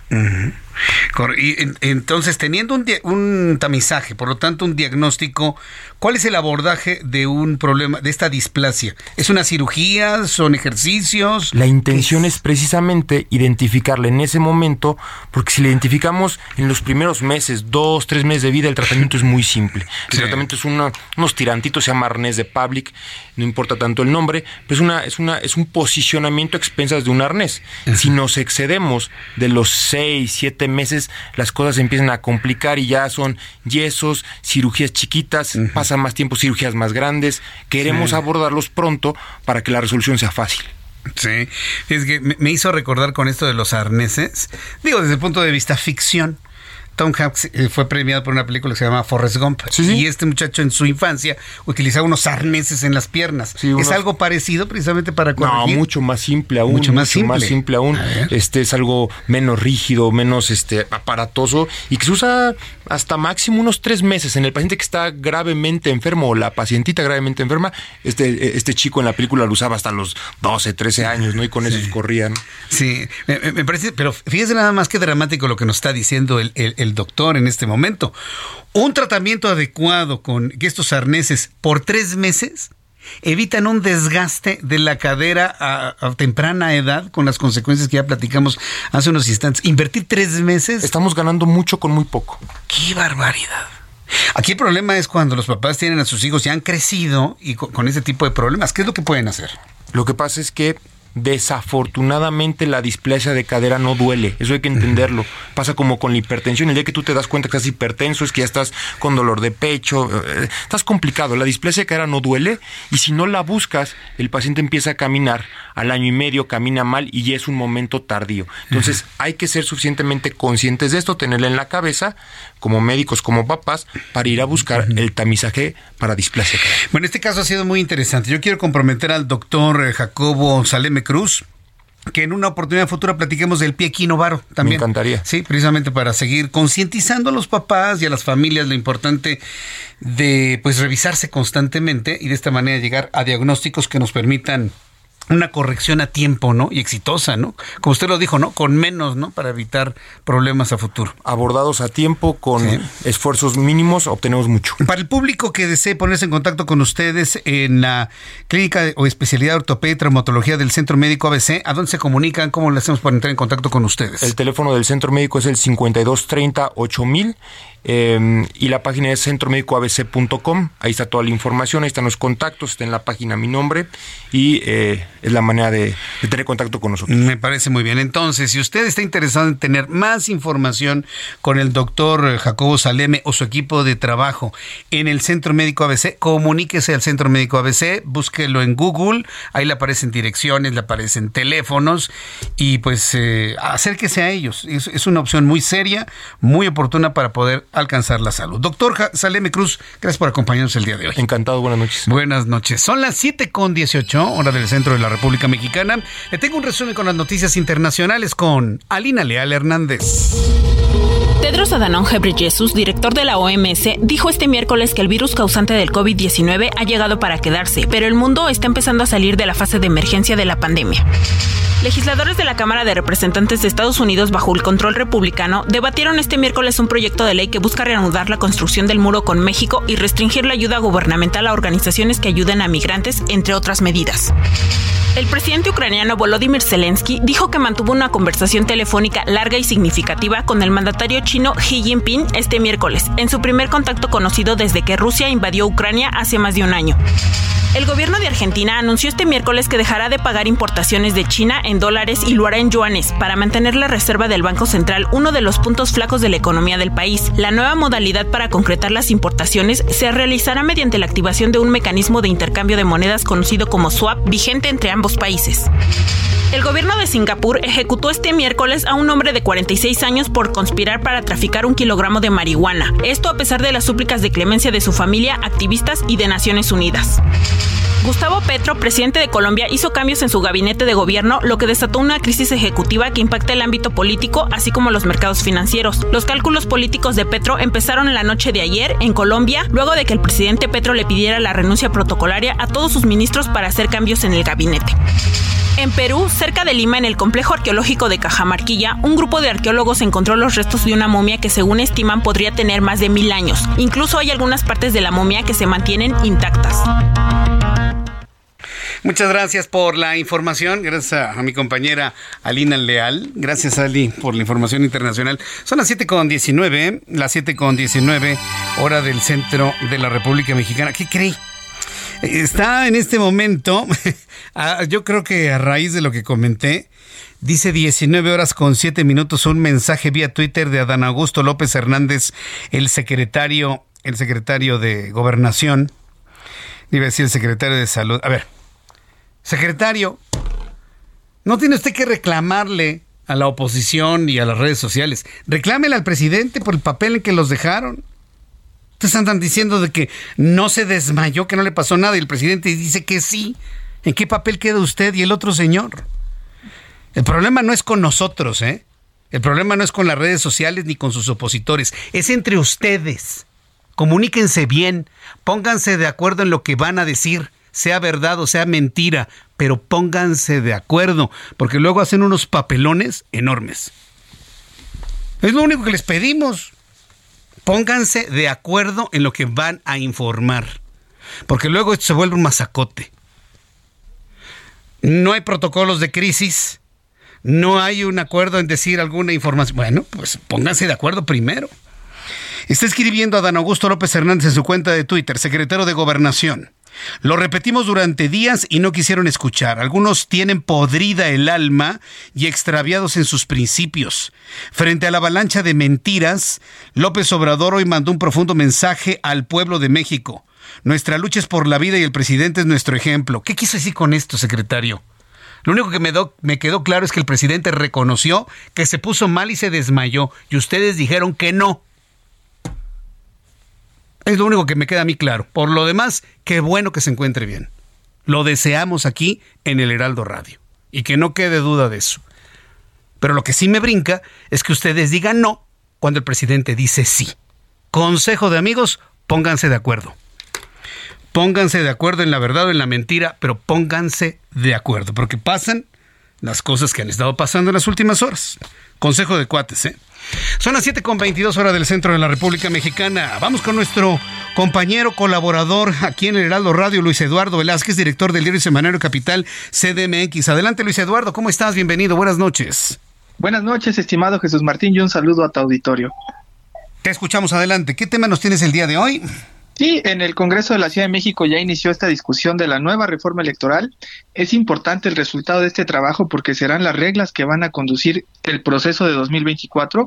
Los diputados locales lo iniciaron con el Instituto Electoral de la Ciudad de México. Las diferentes bancadas hicieron llegar a las presidencias de las comisiones que van a dictaminar sus agendas relacionadas con participación ciudadana y reformas electorales. La intención es ponerlas a discusión en la próxima reunión de ambas comisiones en los temas que están a consideración se encuentra el fortalecimiento de los mecanismos de participación ciudadana, así también los relativos a la elección de diputados, la reelección, así como analizar la posibilidad de que se prohíban las dádivas para la promoción del voto. En la agenda está un tema importante que es el permiso de ejercer el derecho a votar de las personas que están en prisión preventiva, así como establecer acciones afirmativas para la postulación de candidaturas en favor de grupos de atención prioritaria y también adecuar la ley para reconocer a las personas jóvenes, establecer 10 concejalías por alcaldía, revisar la fórmula de diputación por representación proporcional y regular los informes laborales de las personas servidores públicas. Así también se tiene pensado prohibir las campañas negras, un tema muy importante, sobre todo ahora. Y un dato importante es que mayo será el plazo fatal para que se dé este cambio electoral. De otra manera no se podrá modificar nada y tendremos que estar muy al pendiente, estimado Jesús Martín. Correcto. Bueno, pues eh, Luis Eduardo, seguiremos muy atentos de, de todo ello. Y como siempre te agradezco tu participación aquí en el Heraldo Radio. Luis. Gracias, igualmente a ti el espacio. Un abrazo, buenas noches. Un abrazo, muy buenas noches. Bueno, pues da, inicio entonces la discusión de la nueva ley electoral en la Ciudad de México. Hay que tomar en cuenta ya todo el antecedente que tenemos sobre el famoso Plan B en, eh, en el Instituto Nacional Electoral, pero ve lo que le digo, ya vio cómo ya pararon los embates en contra del INE ya se da cuenta cómo ya se desinfló, se despresurizó los ataques al órgano electoral. Y le voy a decir una cosa, las leyes electorales siguen iguales como siempre, ¿eh? No se cambió nada. Y se da cuenta cómo ya despresurizó todo. ¿Por qué? Porque ya se fue Córdoba. El problema era Lorenzo Córdoba. Les caía gordísimos a los de Morena y al presidente de la República. ¿Se da cuenta? A veces los problemas no son tan institucionales, son asuntos de carácter personal y lo acabo de confirmar Dígame usted si no. Despresurizó ya los ataques al INE. Voy a ir a los anuncios y regreso enseguida. Escucha las noticias de la tarde con Jesús Martín Mendoza. Regresamos. Heraldo Radio, con la H que sí suena y ahora también se escucha. Heraldo Radio, con la H que sí suena y ahora también se escucha. Continúa Heraldo Noticias de la tarde con Jesús Martín Mendoza.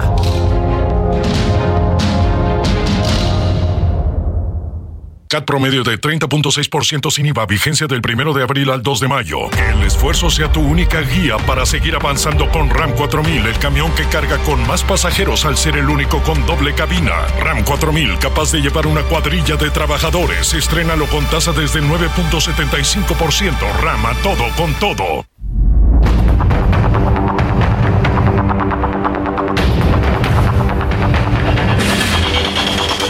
Son las 7.30, las 19 horas con 30 minutos hora del centro de la República Mexicana.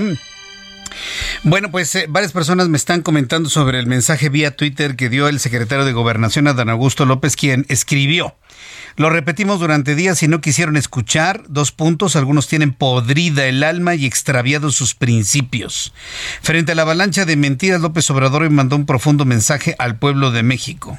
Nuestra lucha es por la vida y el presidente es nuestro ejemplo. La, la verdad, no entiendo qué es lo que quiere decir al final el secretario de Gobernación, pero sí varias personas me dicen que no dijo lo que sí dijo. A ver, ¿qué fue lo que dijo durante dos días? Que no se había desmayado el presidente de la República. Y hay quien me dice, no, nunca dijo eso Jesús Martín. A ver, es indefendible.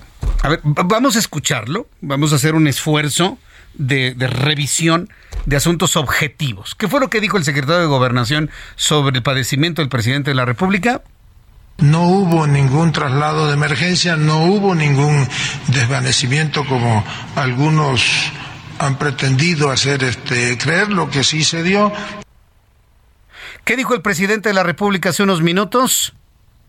Eh, fue una especie de váguido, de, hablando coloquialmente, y llegaron de inmediato pues los médicos y me atendieron, eh, no perdí el conocimiento, eh, sí tuvo esa situación de desmayo transitorio.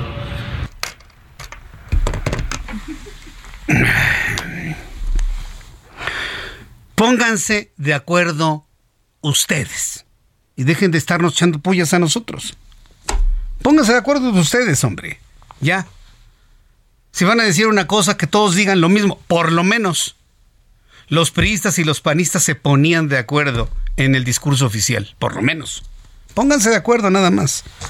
Y dejen de estar echando culpas nada más. Y bueno, pues se celebra que el presidente de la República, pues próximamente va a estar ya en activo. Y bueno, pues ya seguiremos precisamente en esta línea hacia la finalización de su administración en unos meses más. Son las 7.33 horas del centro de la República Mexicana. ¿A qué me dijiste, Ángel? ¿A cuál voy? ¿Me dijiste? Ah, quiero informarle que el Vaticano el Vaticano publicó este miércoles los cambios aprobados. El, el, Vaticano publicó los cambios aprobados. Ah, ya me lo cambiaron. Sí, bueno, los cambios aprobados por el Papa Francisco, quien autorizó dar a las mujeres el derecho a votar en la próxima reunión del Sínodo de Obispos. Esto de Ciudad del Vaticano se lo voy a presentar un poco más adelante aquí en el Heraldo Radio. Regresando a noticias de nuestro país, fíjese que el gobierno de Canadá está muy preocupado por las propuestas de reforma a la ley minera de México. Lo hemos platicado aquí en el Heraldo Radio. Yo creo que si hay una reforma y una observación muy justa, independientemente de la ideología, es la ley minera. ¿eh? Más allá del tema del litio, más allá del tema del litio, que quiero decirle que hacer pilas de litio es de lo más caro que existe en este momento y ya existen opciones mucho más baratas, no fundamentadas en el litio, el tema minero tiene que revisarse. Porque muchas empresas mineras, principalmente canadienses, se manejan como si fueran dueños de pedazos de México. Hay que decirlo.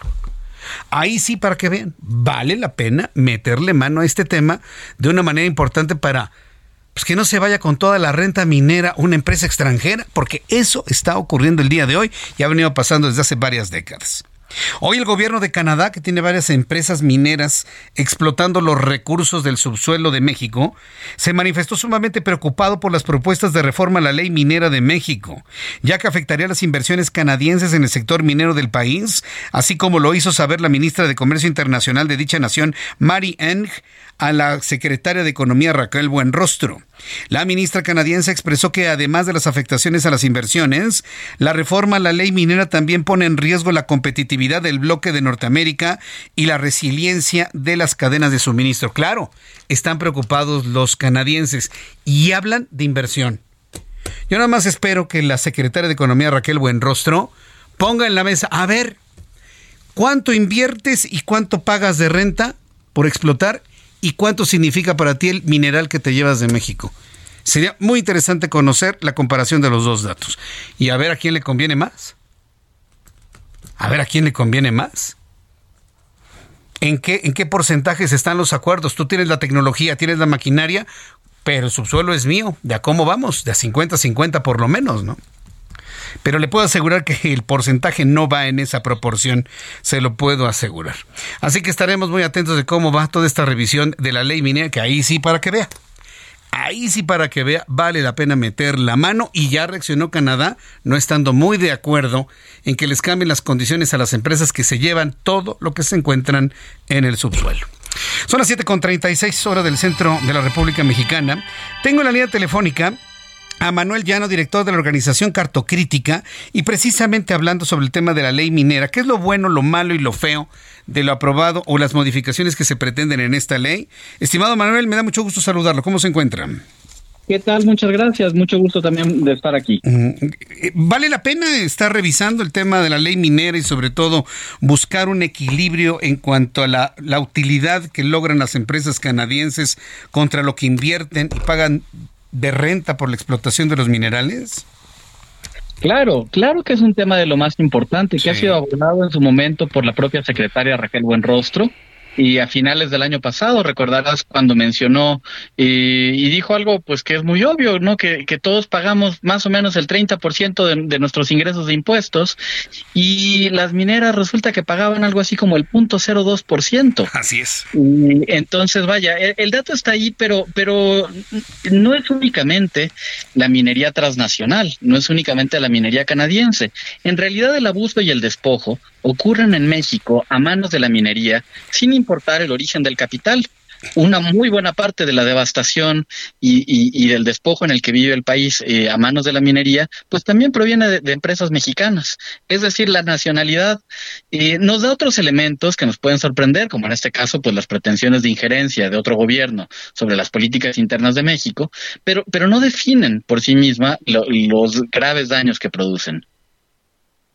Correcto. Ahora bien, entonces estamos hablando que no nada más el problema viene desde las empresas extranjeras. Hoy Canadá ya manifestó su preocupación del cambio de las reglas del juego en materia minera aquí en nuestro país. ¿También son empresas mexicanas? ¿Es significativo el número de empresas mexicanas que se dedican a la minería actualmente?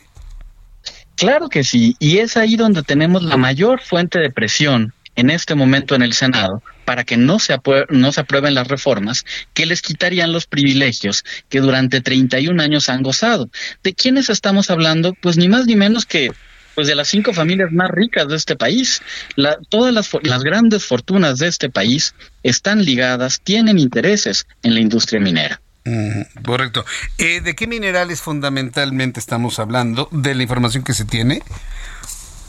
Pues eh, vaya, lo, el ámbito de la ley minera regula prácticamente todos los minerales, con excepción de la arena y grava para la construcción y del uranio, y ahora el régimen especial en el que se encuentra el litio. Pero fuera de ahí, todos los minerales metálicos y no metálicos, incluyendo por supuesto el carbón y la salina, pero bueno, oro, plata, cobre, plomo, zinc, y también pues toda la, la, la, el abanico de minerales no metálicos están regulados en esta ley minera que es la que se estaría modificando si el Senado cumple con su deber y aprueba esta exigencia ciudadana. Ahora, eh, eh, ¿conviene restringir estos beneficios y cobrar más impuestos a, estas empresas? Es decir, ¿México podría tener como país y de manera soberana la posibilidad de la explotación de estos, de estos minerales o necesariamente tiene que eh, buscar la intervención de la iniciativa privada y de la tecnología de estas empresas, tanto mexicanas como internacionales? Bueno, y en, bajo la reforma actual no se toca y como tal quién quién realiza la, extracción. Eso queda en manos de en manos de los privados y yo desconozco honestamente las capacidades que pudiera tener el Estado mexicano para poder realizar un emprendimiento minero, pero y, eh, en términos generales de decir vamos a abarcar todos los minerales, yo creo que ese no es el camino y que está buscando esta reforma, eso no es la materia del asunto que está en discusión y el asunto que está en discusión y es y fíjate que de hecho se deja de lado en buena medida la parte tributaria y que no es que no es que sea poca cosa ni que no sea urgente, pero hay todavía otros temas más importantes como son el cómo evitar, prevenir eh, y en su caso restaurar las graves afectaciones ambientales y a las comunidades. Porque hay que decirlo, no solo es, o, o sea, la, las utilidades que, que, que se que se generan a partir de la minería, pues hay que contrastarlas no solo contra cuánto se tributó, sino contra cuánto cuesta restaurar el daño que se generó, cuánto cuesta tener miles de personas desplazadas y de sus comunidades de origen porque la minera se acabó el agua. ¿Cuánto cuesta la contaminación del agua que deja un derrame como el del río Sonora de, eh, en Cananea? ¿no? Estos pasivos ambientales son también los que tenemos que tener en consideración al tener este tipo de, eh, de reflexiones. Bien, pues eh, estaremos atentos de, de, de, todo ello. Pa parece que andan ahí con la idea de, de, promover la idea de un periodo extraordinario de sesiones para revisar la ley minera. ¿Cuál es la urgencia de llegar finalmente a un acuerdo en estas, en estas reformas? Y bueno, la, la urgencia de, lograr la aprobación en este periodo de sesiones es, uh -huh. seamos muy claros, que si se, se, se, se pospone para un siguiente periodo, pues la realidad es que lo que se está ocurriendo es que se envía a la congeladora, se deja ahí ah. para no discutirse y para no aprobarse. Y esto es precisamente y darle gusto a los empresarios mineros. Y lo que está ocurriendo en estos momentos en el Senado es todo tipo de estrategias, todo menos votarla todo menos aprobarla, inclusive argumentando que le falta más protección al medio ambiente, que cómo van a aprobar una iniciativa a la que todavía le faltan cosas, que hay mejor la discutimos con más calma. Y la realidad de las cosas es que no es así. Las leyes son progresivas y no podemos tener una ley que ya lo abordó y lo reguló todo. En este momento urge aprobar esta ley en este momento que están las condiciones y posteriormente en el siguiente periodo, como no, seguimos trabajando por agregar mayores regulaciones. Pero el discurso que ha habido ahora es, no, no, inclusive un parlamento abierto, hay que escuchar todas las voces. Toca recordar que llevamos 31 años de este régimen, de esta ley minera, que tiene un régimen de excepción, una serie de privilegios solo para este sector. Es decir, la única voz que se ha escuchado durante 31 años son las voces de un sector que goza de todos los privilegios. Es momento de poner un alto en, en ese abuso. Y al menos poner algunos elementos que invitan a, una, a, un, a unas mejores reglas, como la consulta pública, como la prohibición de minería en áreas protegidas. Hoy por hoy, imagina tú que es posible hacer minería, operan mineras adentro de áreas naturales protegidas. Con esta iniciativa quedarían ya finalmente protegidas las áreas naturales protegidas.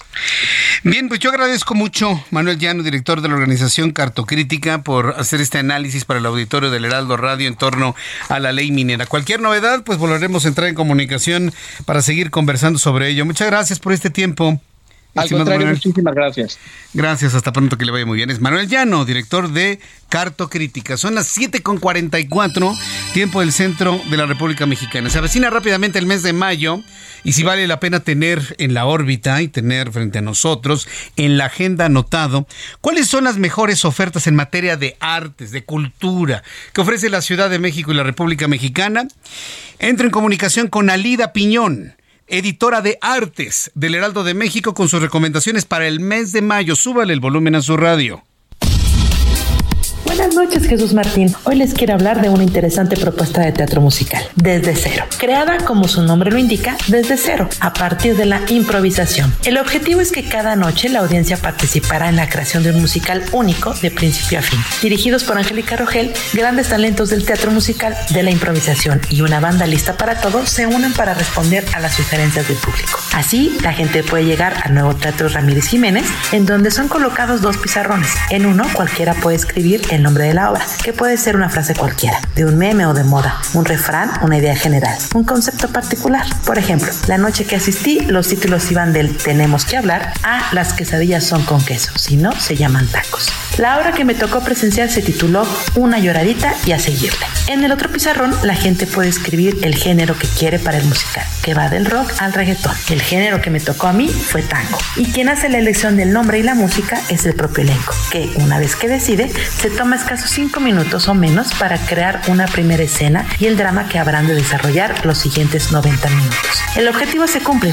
Es posible ver en escena, en tiempo real, la construcción de situaciones y personajes, pero también es posible ver las virtudes de los artistas y también sus desaciertos, diálogos que se logran de manera potente cargados de humor. Sin embargo, por lo menos en mi función, hubo también momentos que eran ya de una forzada farsa. Aún así, es muy gozoso apreciar el talento de actores como Jerry Velázquez, Denisha, Daniel García, José Luis Aldaña y Rodolfo Sarco. En el elenco alternando funciones también están Carla Morales, Paloma Cordero, Rubén Branco, Mauricio Hernández, entre otros. La banda son Jaler Miguel, David Federico, Juan Manuel Torreblanca, Daniel Mena y Dago. Las funciones son todos los miércoles a las 20.45 en el nuevo Teatro Ramiro Jiménez, ubicado en Avenida División del Norte, 2545 en la Colonia del Carmen, Coyoacán. Otra obra que les quiero recomendar es Costo de Vida, que reflexiona sobre cómo la supervivencia básica es costosa.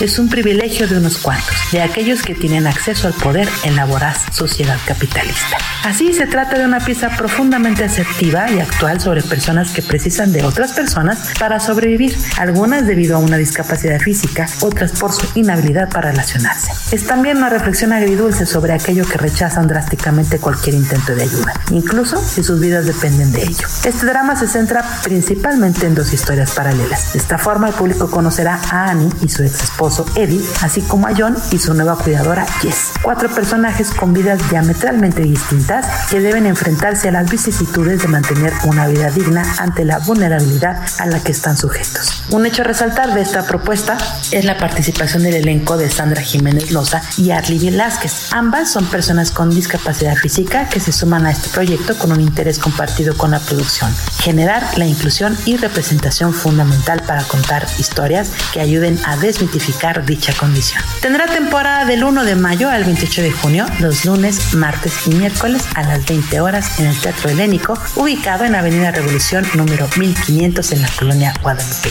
Ojalá lo disfruten. Hasta la próxima. Muchas gracias, Alida Piñón, por la información. Son las 7.47 horas del centro de la República Mexicana. Usted sabe que en el Heraldo de México nos gustan mucho los autos. Usted ya sabe las razones. Nos encantan los coches. A todos nos gustan los coches. Nueva tecnología, pasada tecnología. Pero no importa si son eléctricos, híbridos o impulsados a gasolina. Todos tienen un tablero. ¿Y qué le indica usted el tablero? ¿Qué velocidad va? ¿Las revoluciones del motor? Eh, ¿Qué foquitos se le prenden de advertencia? ¿O qué foquitos se mantienen prendidos para detectar un buen funcionamiento del auto? Nos encontramos con un libro aquí en la producción del Heraldo Radio muy interesante que se llama El tablero de tu vida. El tablero de tu vida. Cómo prosperar en los negocios sin sacrificar tu salud familiar y felicidad. Y me llamó poderosamente la atención por esa asociación entre lo que nos gustan los coches aquí en el Heraldo y el tablero de un auto que puede ser los indicadores de nuestra vida. Enrique el autor de este interesante libro, está con nosotros aquí en el Heraldo. Bienvenido, Enrique. Gracias, gracias, Jesús. Es un placer estar por aquí. Pues muy original planteamiento de, lo que nos eh, de tu libro. ¿Qué nos cuentas en él? ¿Cómo nació la idea de hacerlo? ¿Y cuál es el mensaje que buscas transmitirnos a todos? Mira, pues una de las ideas que nos cuestionamos siempre es si existe la verdadera balance de vida. Hoy por hoy las demandas de nuestros trabajos, familias, están desbalanceando nuestra vida en un mundo desbalanceado, digo yo, ¿no? Entonces, y un mundo político en México muy complicado. Más todavía si le agregamos. Entonces, yo quería, eh, sí veía un libro que te daba pues muchos consejos de un área, otro libro por acá. Le dije, oye, ¿no hay uno donde te pueda decir como, oye, sigue esas recomendaciones y vas a poder pues crecer en tu carrera o en tu negocio y sin sacrificar tu salud, tu familia, porque Jesús, no, tú sabes, ¿verdad? Este, hay tantos casos donde, oye, pues me está yendo muy bien y luego pues de repente el cuerpo te cobra factura o de repente la pareja o nos divorcian y, yo creo que esa es la parte donde hoy sí nuestra familia es nuestro motor para que nos vaya bien pero a veces la distribución del tiempo pues no lo, no, no lo demuestra. Entonces un día yo estaba en la estancia de su casa y eh, pues recibo un correo, me enojo, este, me voy a una colina corriendo en el carro, hacia frío, este, y se mata y prende el foquito de engine porque estamos a 5 grados, o sea, el carro pues le acelera demasiado, se, se, una descompensación, ¿no? Y ahí fue donde dije, oye, ¿por qué no pudiéramos, pues te sientes culpa, dije, puse en riesgo mi vida, ¿por qué no podemos tener nuestra vida como indicadores que nos prevengan, que nos prevengan el que no tengamos un colapso y, hasta que el doctor no te dice o hasta que no tenemos una situación, hacemos un cambio. Y es por eso que dije, bueno, vamos a hacer pues la analogía, ¿sí? Por ejemplo, el indicador, el indicador de, las, de las finanzas, ¿sí? Es la gasolina. Tú sabes que cuando vas a una avenida y luego prende el foquito amarillo, es como si no, pues, no nos alcanzan, ¿verdad? Este, las finanzas y nos ponemos nerviosos, hay incertidumbre. O al revés, las finanzas están muy bien, pero las revoluciones por minuto están casi en rojo. Entonces, parte de esta filosofía es cómo ayudarte a que tengas un balance de vida. Y dices, oye, pues realmente será posible. Bueno, pues es parte de lo que nos dimos la tarea con diferentes indicadores. Ahora, los foquitos del tablero, ¿eh? los indicadores del tablero.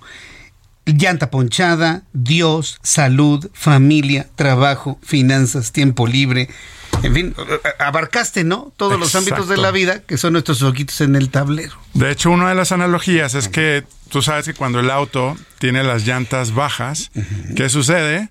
pues nos gasta más gasolina, va más despacio y se puede hasta ponchar cuando están bajas. En nuestra vida nos pasa igual.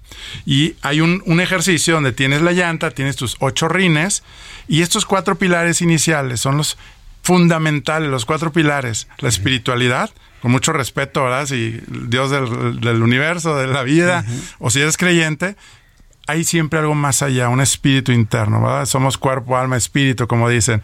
Luego, pues la parte de tu salud física y pues mental, ¿verdad? El estrés.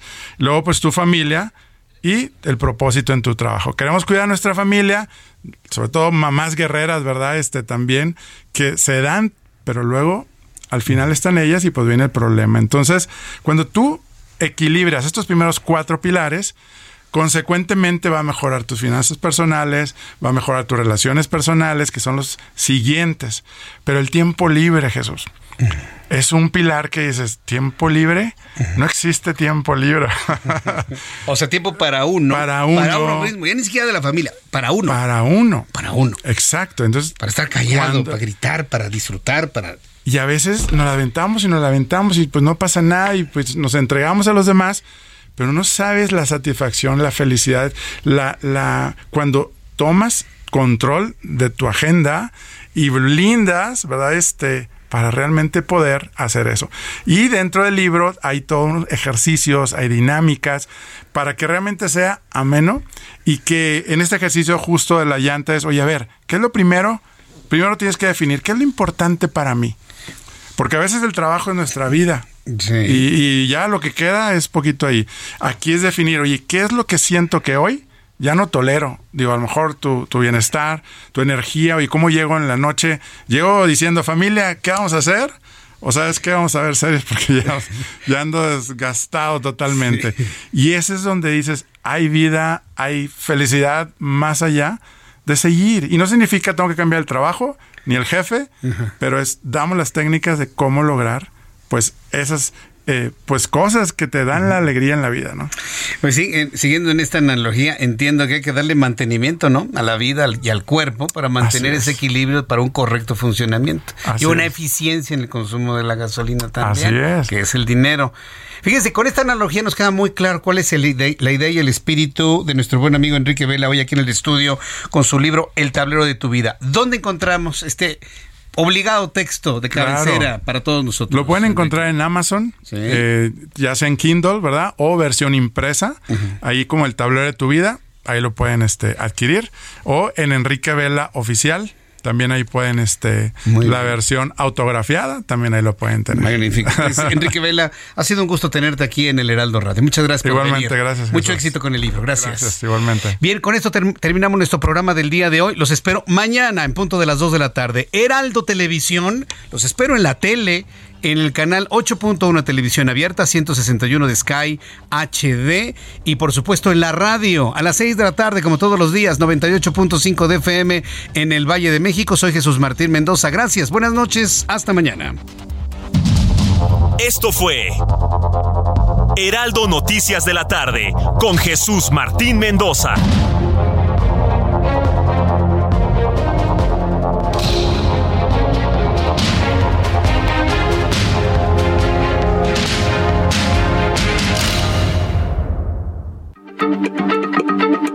Heraldo Radio, la H se lee, se comparte, se ve y ahora también se escucha.